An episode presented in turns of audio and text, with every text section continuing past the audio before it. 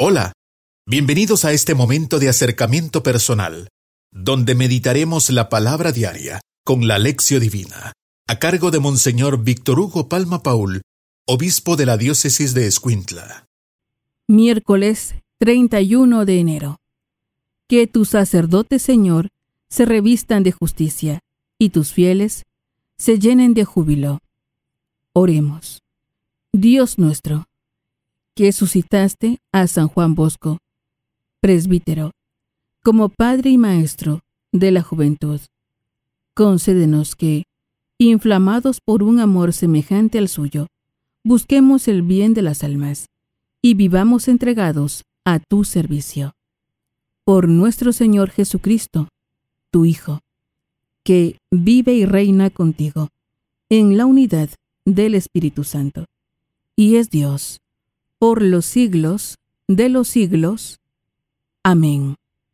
Lectura del segundo libro de Samuel. En aquellos días, el rey David dio a Joab y a los jefes del ejército que estaban con él esta orden. Recorran todas las tribus de Israel, desde la ciudad de Dan hasta la de Berseba, para hacer el censo de la población a fin de que pueda yo saber cuánta gente tengo. Joab entregó al rey los resultados del censo. En Israel había ochocientos mil hombres aptos para la guerra, y en Judá quinientos mil. Pero a David le remordió la conciencia por haber mandado hacer el censo, y dijo al Señor, He pecado gravemente, pero tú, Señor, perdona la culpa de tu siervo, porque he cometido una gran locura.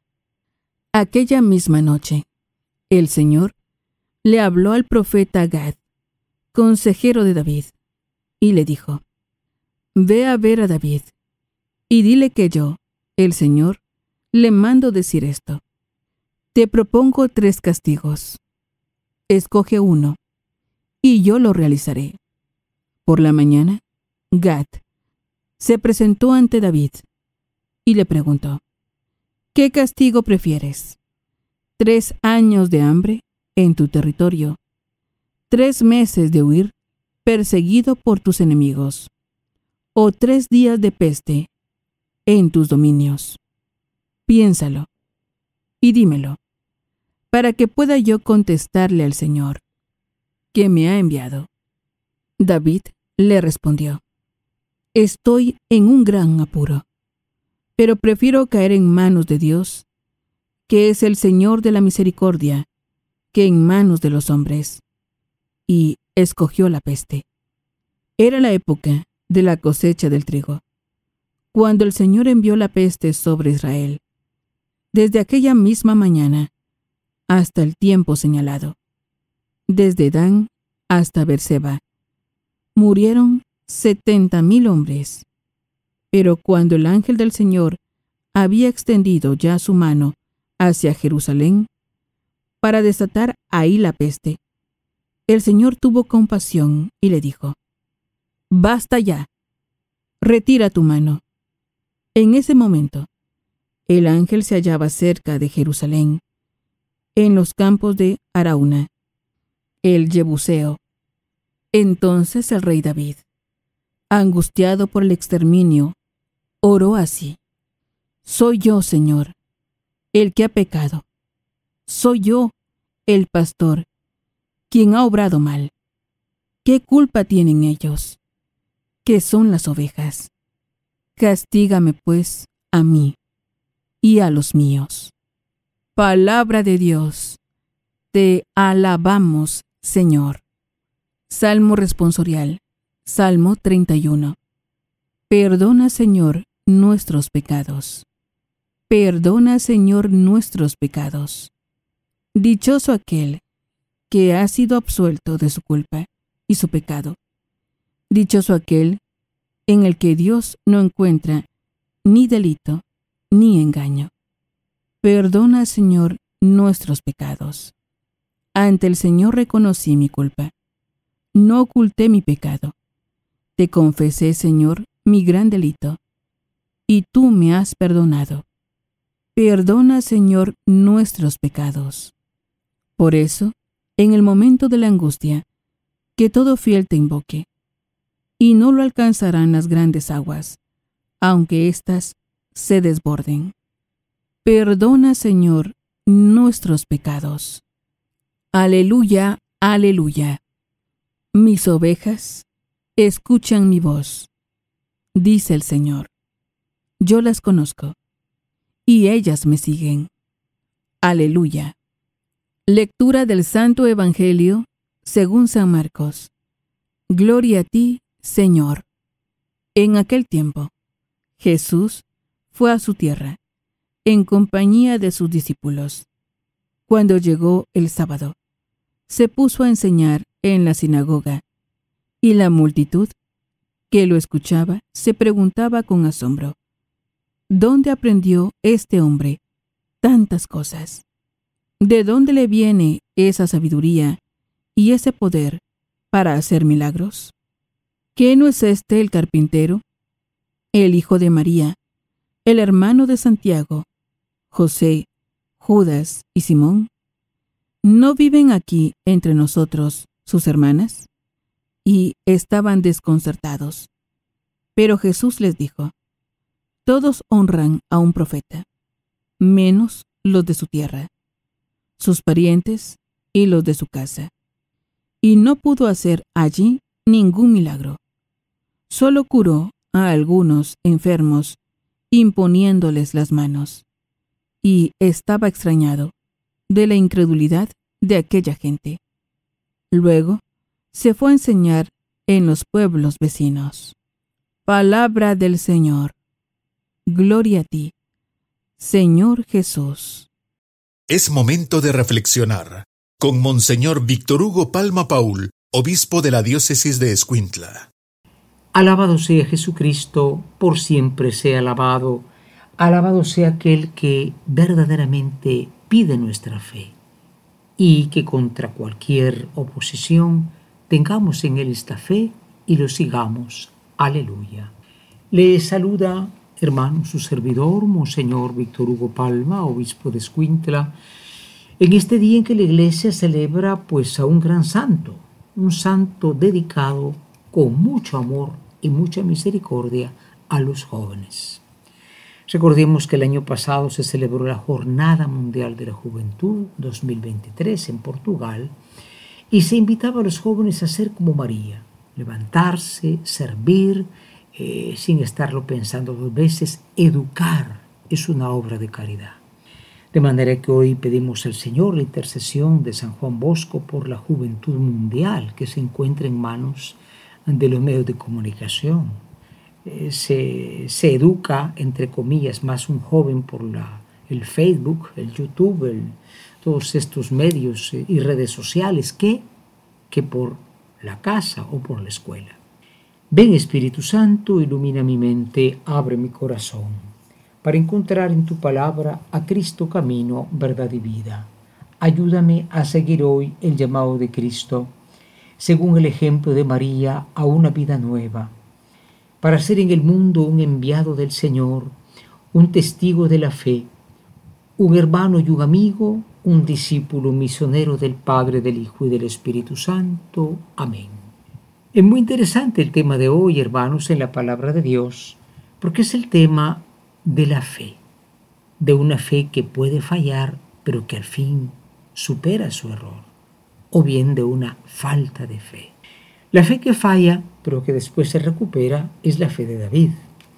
Era costumbre en los gobiernos, y todavía hoy se hace, ¿no? Hacer censos. Y dice uno, ¿qué tiene de malo un censo? ¿Cuánto puede servir un censo? Pero un censo en el fondo se hacía para ver con cuántos soldados se contaba, con tantos impuestos. Jesús nació cuando había un censo, se recuerdan, ¿no? O sea, había algo de soberbia, del poder en eso. Por eso Dios le dice, bueno, te voy a dar que tres, a escoger entre tres castigos, tres años de hambre, tres meses de huir, o huido por tus enemigos, perseguido, o la peste en tus dominios.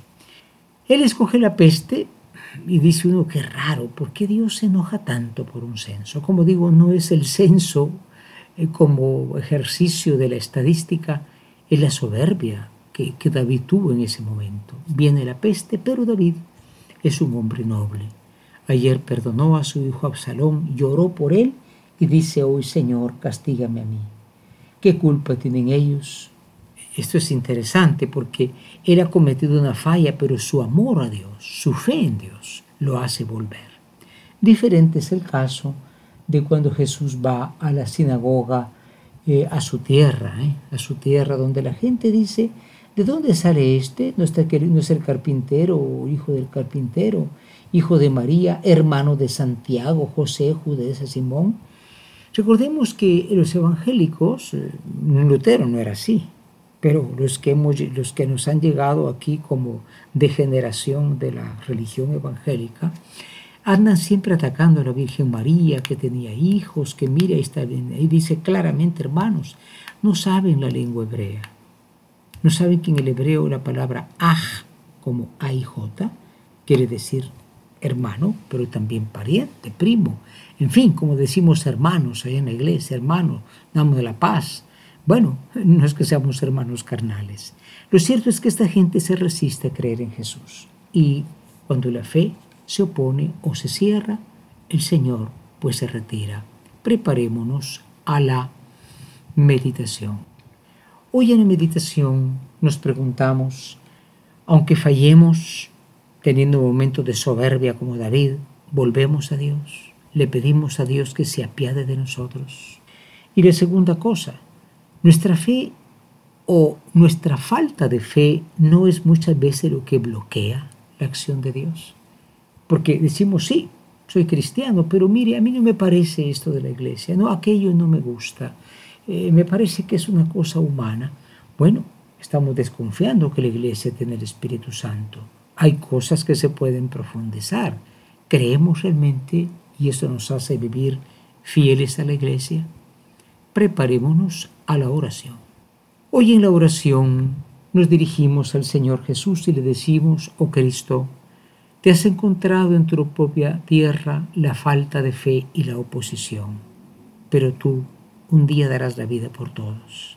Gracias Señor porque no condenas y te vas, sino te vas a esperar un tiempo al que llegue para morir por todos en la cruz. Enséñanos a crecer en la fe a no rechazarte, a no juzgarte, porque nos parece muy sencillo lo que tú predicas, y a tener una fe fuerte en el mundo.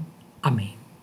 Hoy en la contemplación el Salmo 31 dice, perdona Señor nuestros pecados, perdona Señor nuestros pecados. El Salmo es una alabanza al que ha sido perdonado por Dios. Claro, para ser perdonado, primero hay que reconocer que se está en pecado. Una persona me decía, yo siempre que iba con el sacerdote, me daba tanta pena, mm, decía, ¿para qué vine? Y, no, y no reconocía mis pecados. Decía unas cuantas cositas por ahí. Bueno, no, el sacerdote no es Dios para condenarte. Es simplemente un amigo, un consejero que te dice lo que dice la iglesia. Entonces, reconocer el pecado para poder ser perdonado. Pensemos en David, que después de su soberbia se arrepiente y digamos, perdona Señor nuestros pecados. Hoy finalmente en la acción, con la gracia del Señor queremos reconocer que nuestra fe no es una fe completa, perfecta, no, a veces flaqueamos, cometemos errores como cometió David también. Lo importante es volver y decir, Señor, perdona aquello que he hecho mal, el camino tuyo que me ha apartado.